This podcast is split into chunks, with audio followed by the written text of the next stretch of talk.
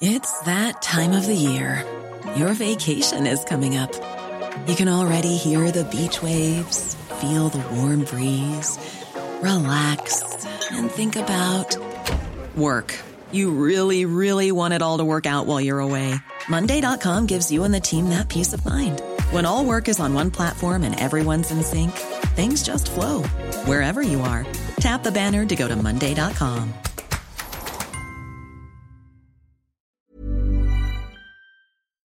Les amis, bienvenue, j'espère que vous allez tous très bien, très content de vous retrouver pour cette nouvelle vidéo. La première vidéo officiellement tournée en 2024, donc bonne année à tous. Je peux euh, officiellement vous le dire, il y a quelque chose qui était sorti euh, le 1er janvier, mais je l'avais tourné avant de partir en vacances. 2024 démarre donc, euh, J'espère que vous passerez la meilleure année possible. Et 2024 démarre avec un succès, un trophée, un titre pour le Paris Saint-Germain qui vient de battre donc Toulouse en ce 3 janvier. Il est 23h12 à l'heure où je m'enregistre. Et le PSG a battu le TFC 2-0 grâce à des buts de Kang In au bout de 3 minutes de jeu. Kylian Mbappé juste avant de rentrer au vestiaire le Paris Saint-Germain remporte ce trophée des champions qui, a été, qui devait être délocalisé finalement non, qui se joue en France, même à Paris, au Parc des Princes. Et donc le PSG à la maison l'emporte tout en ayant concédé plus de tirs, plus de tirs cadrés. Toulouse a produit pas mal de choses offensivement, notamment sur cette seconde période, en fin de match, sur la dernière demi-heure. Est-ce que Paris a bien lancé l'année? Est-ce qu'il faut un petit peu s'inquiéter? Qu'est-ce que je pense de ce match dans l'ensemble? On va se poser tranquillement une vingtaine de minutes avant peut-être de parler de Gironne demain, parce que j'ai vu à la mi-temps là, ça gagné 3-2 contre l'Atleti. Il y a beaucoup beaucoup de choses à dire sur ce début de 2024 et d'abord, on va parler donc du trophée des champions. Paris Saint-Germain était en 4-3-3, c'était Kangini titulaire, pas de Manuel Ugarte, euh, qui était même pas sur le banc. Si, il était sur le banc, mais donc euh, pas choisi. Vitinha et Zaire Emery complétaient le trio. Barcola, Kylian Mbappé, Ousmane Dembélé, sinon du classique. Hernandez, Skriniar, Marquinhos, Hakimi. Donnarumma dans les buts. Euh, ça démarre tout de suite très très bien pour le Paris Saint-Germain qui était classiquement avec ballon dans son système là en 3-2-5.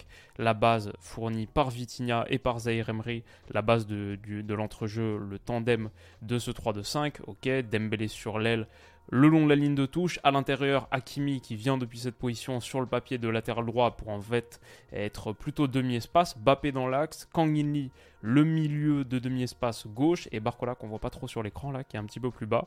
Ça, c'était la structure euh, offensive basique, celle qu'on connaît depuis un petit moment.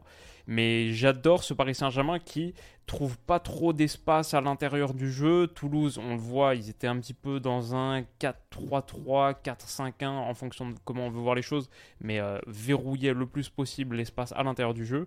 Ce qui est bien avec ce 3-2-5, c'est que non seulement tu as du monde à l'intérieur, mais tu as aussi du monde sur les côtés pour aller renverser par exemple ici Vitinha qui va chercher la largeur de Bradley Barcola et Barcola et Kangini, ça marche bien ensemble. On va parler de Dembélé Hakimi bien sûr, comme on en discute depuis le début de saison, c'est un des forts, une des liaisons fortes de ce Paris Saint-Germain mais je trouve que Barcola Kangini, notamment avec Kangin et son pied gauche qui peut trouver en appui Barcola par exemple, euh, sur son pied fort, et les deux combinent très bien dans ce, dans ce couloir ou dans cet espace euh, gauche.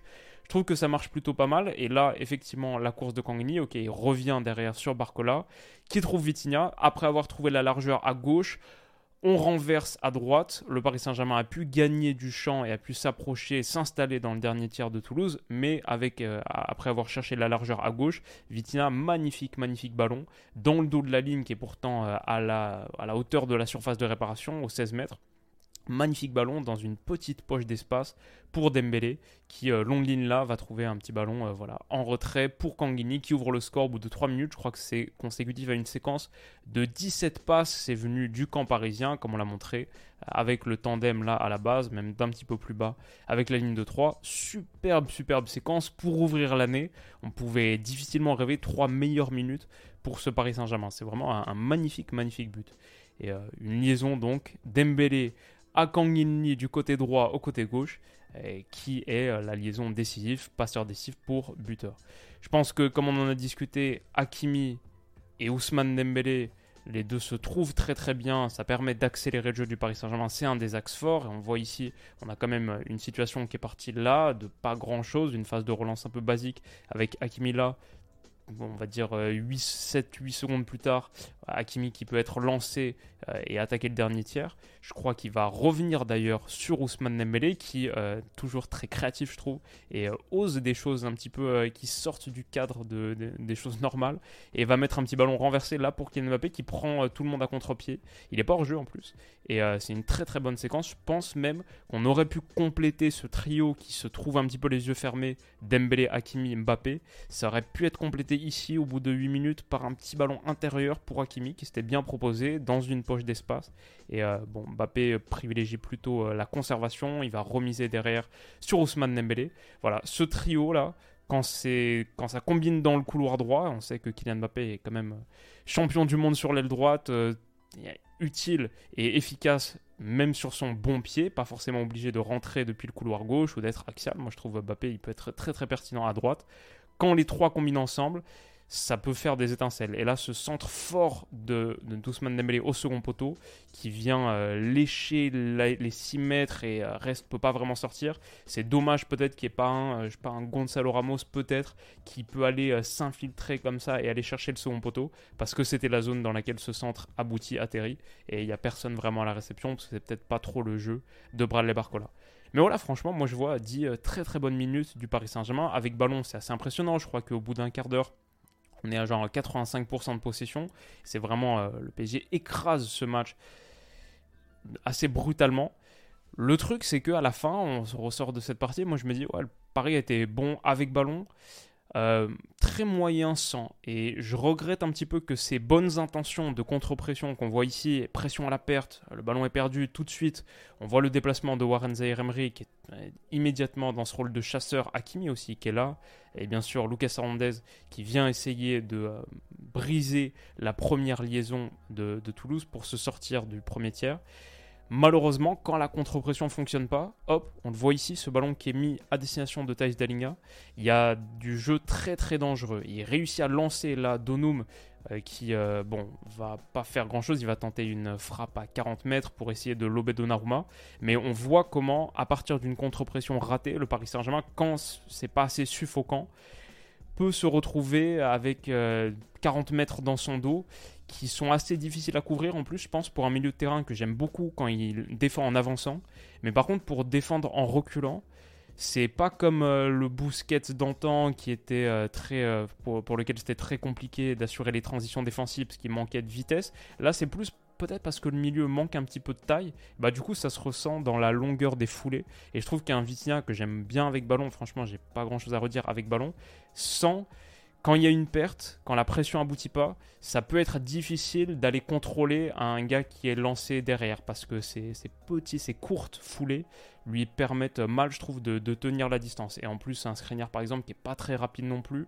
Ouais, Paris peut se retrouver un petit peu exposé. Bon, c'est toujours les choses qui sont intéressantes avec ces matchs de janvier. Là, ça fait une demi-saison qu'on voit ce PSG de Luis Enrique. C'est euh, à quoi ça va ressembler en février contre la Real Sociedad, à quoi ça va ressembler en mars au match retour? C'est, euh, on a six mois pour, euh, pour se préparer avant la grande échéance de la saison du Paris Saint-Germain, qui est toujours la même ce huitième de finale de Champions. du coup, j'essaie de, déceler dans les matchs qu'est-ce qui est au niveau et qu'est-ce qui est peut-être pas encore au niveau de ces tours euh, de huitième, de ces gros matchs de Champions.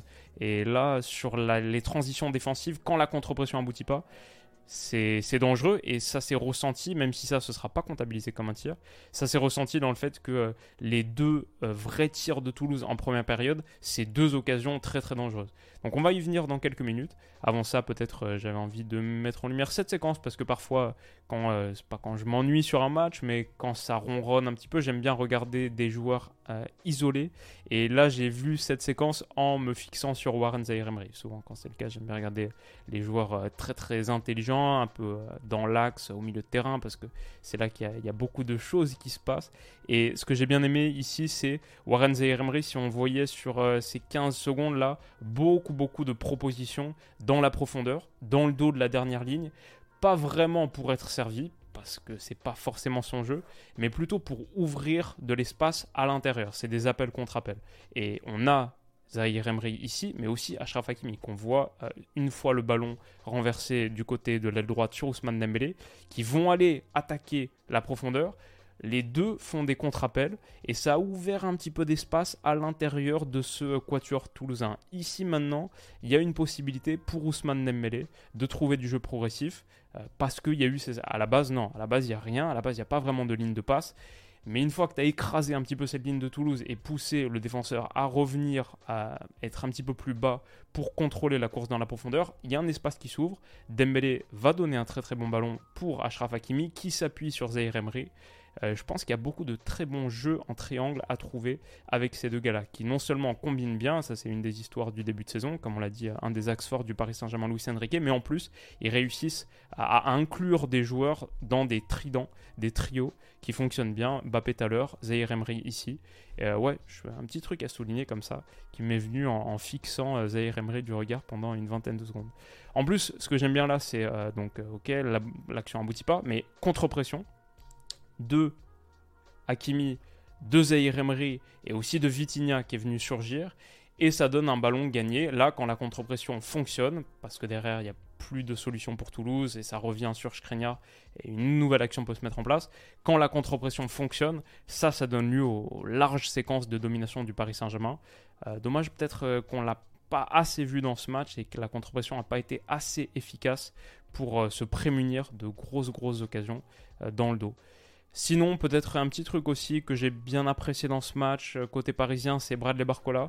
Je pense euh, c'est pas parfait, parfois ça, manque un petit peu. Il est pas assez tueur, je trouve, dans la surface. Même pas seulement à la finition, mais même dans les dernières passes. Euh, peut-être doit saisir un petit peu plus l'importance de ces moments. Mais par contre, à l'élimination, il fait un paquet de différences. Et en plus, cette action-là, elle m'a plu parce que face au latéral droit, qu'il envoie un petit peu dans le zag, et avec un petit pont quelques minutes plus tard, il me semble, il lui a fait, l'a fait vraiment souffrir.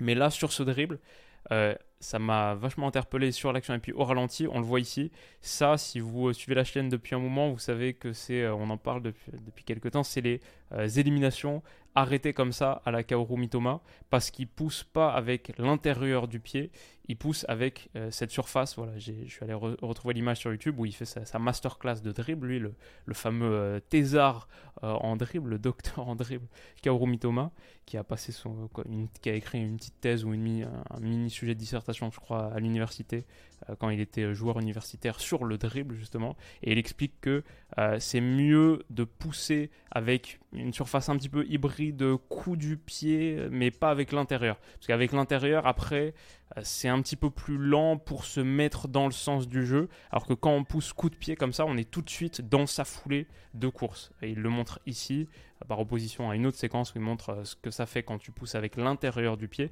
Quand tu pousses plus avec le coup de pied, tu es direct en position de sprint. Et voilà, je trouvais ça intéressant entre Bradley Barcola et Kaoru Mitoma. les disons, les, bonnes techniques et les bonnes recettes se transmettent. Neymar fait un peu ça aussi, faisait un peu ça. Et bon, peut-être Mitoma n'est pas le premier à le faire, mais ça m'a marqué. Et euh, c'était un autre truc que je voulais montrer dans la, capacité d'élimination de Bradley Barcola. Je pense qu'il y a un peu de ça aussi. Euh, point négatif pour le Paris Saint-Germain, je pense, euh, et encore une fois dans la projection, qu'est-ce qu'on peut dire de cette équipe-là?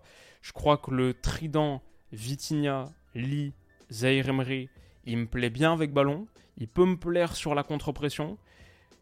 Quand l'équipe adverse réussit à s'extirper de la pression, et comme ici Toulouse, il a bien fait sur certaines séquences, peut jouer à l'intérieur, ce trident, il est pas extrêmement, il parcourt pas beaucoup d'espace et il peut se retrouver un petit peu euh, désorienté. Là, je trouve que sur une séquence où Toulouse réussit à trouver des petits relais courts à l'intérieur, euh, ce triangle, il se retrouve vraiment écrasé là, et ça permet à Toulouse d'aller chercher le côté droit, d'être très très menaçant. C'est la situation euh, au bout de cette action qui va amener la première grosse occasion de Toulouse, avec en plus un Skriniar que je trouve assez maladroit et, pas très rassurant quand le ballon est dans son dos comme ça. Petit ballon aérien, c'était avec un bon appui, je sais plus si c'était sur Gelabert ou un autre, mais petit appui intérieur bien réalisé pour Toulouse.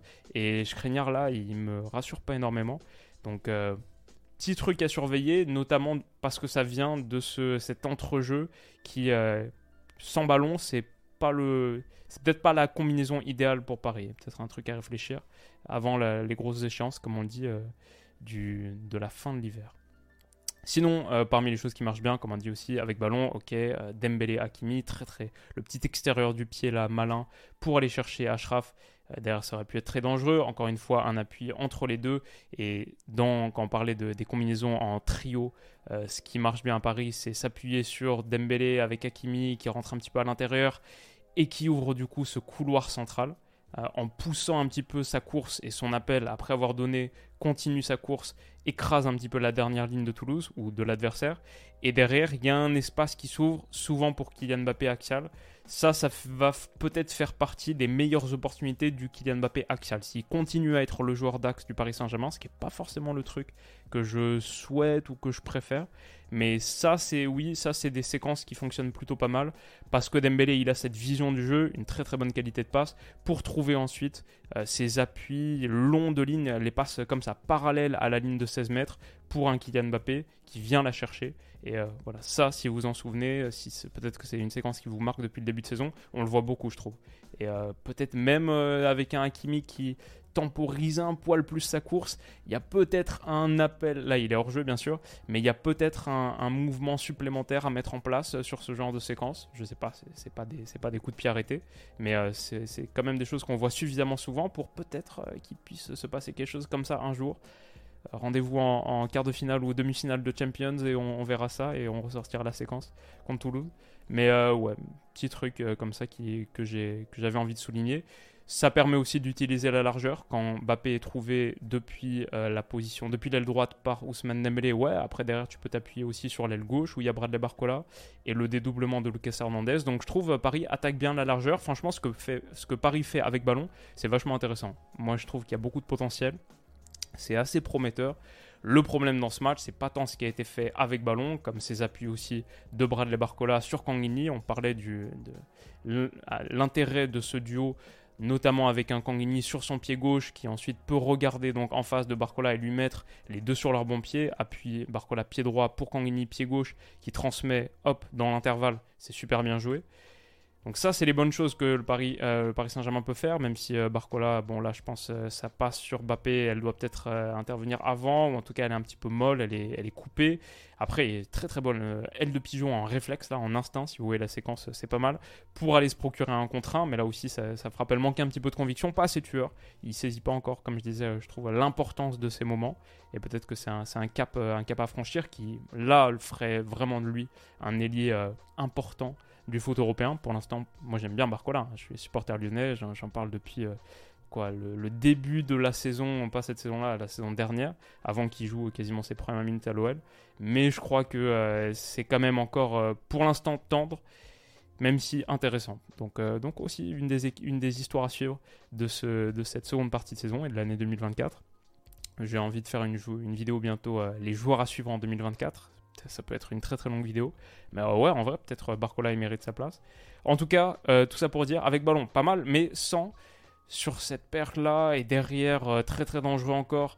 ça va donner lieu à la situation où Dalinga se procure une frappe intérieure de surface et ça touche le poteau. Donnarumma repousse sur le poteau. Donnarumma qui fait un gros match. Sans, c'est un peu effrayant. Et même avec sur les phases de relance basse comme ici, où cette euh, est sans ballon, les ballons par-dessus ou quand il doit courir la profondeur, c'est un peu flippant, mais aussi euh, parfois la relance comme ça, où, où je trouve que c'est vraiment mal euh, senti et il doit faire mieux parce que là ça aurait pu être très très dangereux. Voilà, il y a ces moments-là où, où Paris m'inquiète un petit peu. Mais après, quand ça réussit à sortir du premier tiers, là avec un excellent appui d'Akimi sur Vitinha qui transmet pour Dembélé, quand Paris réussit à faire ça, ça marche très très bien aussi. Les petites courses un petit peu plus intérieures d'Ousmane Dembélé pour se mettre sur son pied gauche et ensuite aller trouver en une touche un ballon à l'intérieur du jeu comme il le fait là pour Kang Lee ces séquences où Paris réussit à sortir de son premier tiers et attaque avec beaucoup de vélocité le dernier, ça marche très très bien. Et on voit les 5 couloirs de jeu guardiolien, là 1, 2, 3, 4, 5, qui sont occupés. Donc euh, le point se déplie parfaitement. Et cette situation, ça va être celle qui va amener, il me semble, le second but, puisque oui, Bradley Barcola trouve Kylian Mbappé à l'intérieur du jeu, entre 4 Toulousains. Ces trois touches de balle qui vont suivre sont parfaites. Et il réussit à se réaxer cette frappe là en rupture, elle est magnifique parce que c'est pas un geste très élégant, je trouve, sur le papier, et pourtant c'est le geste parfait qui correspond exactement à la situation. Magnifique, magnifique but, comme le premier. Paris a marqué euh, deux sacrés buts, je trouve, dans ce match. collectif et la finition individuelle de Kylian Mbappé qui, qui mérite donc de boucler la mi-temps à 2-0, sans doute la célébration avec Ashraf Hakimi. Mais voilà, ça c'est 45 bonnes premières minutes du Paris Saint-Germain avec ballon. Sans, on voit quand même quelques petites inquiétudes, quelques petites lacunes, deux tirs concédés, mais deux grosses occasions pour Toulouse. Et derrière, comme on le disait, quand Toulouse réussit à se sortir de la pression parisienne, ça peut être très dangereux derrière. Franchement, cette séquence-là, euh, ok, il y a Hakimi, il y a Marquinhos qui est, pardon, Marquinhos qui est ici, il y a Zahir Emery qui est là, Vitinha qui est là, donc euh, Paris est haut, quasiment en individuel un petit peu de partout donc euh, même en individuel de partout. Donc pression haute, forte. La passe, elle est un petit peu déviée. Marquinhos est pris dans son dos. Là, c'est très très dangereux. Là, en vrai, c'est 1, pardon, 1, 2, 3 contre 2. Il faut un retour euh, rapide de Kangini et aussi de Marquinhos. L'action sera mal négociée par Toulouse, qui voilà, est quand même un 15e, 15e euh, de Ligue 1, il me semble, sur cette première partie de saison. Donc c'est pas l'équipe la plus menaçante même quand les situations arrivent. Et c'est dommage qu'ils n'aient pas réussi à concrétiser davantage leurs occasions et leurs mouvements. Mais euh, quand même un point d'alerte de se retrouver dans cette situation simplement sur une contre-pression qui n'aboutit pas. Euh, Paris a pas trop d'assurance derrière. Euh, Paris manque de, stabilité et de fiabilité derrière quand cette contre-pression est battue. Encore une fois, là il y a Donnarumma qui repousse dans les pieds et ça passe à rien à côté. C'était un petit peu inquiétant. Et l'autre mauvaise nouvelle du match, c'est aussi la sortie sur blessure de Skriniar.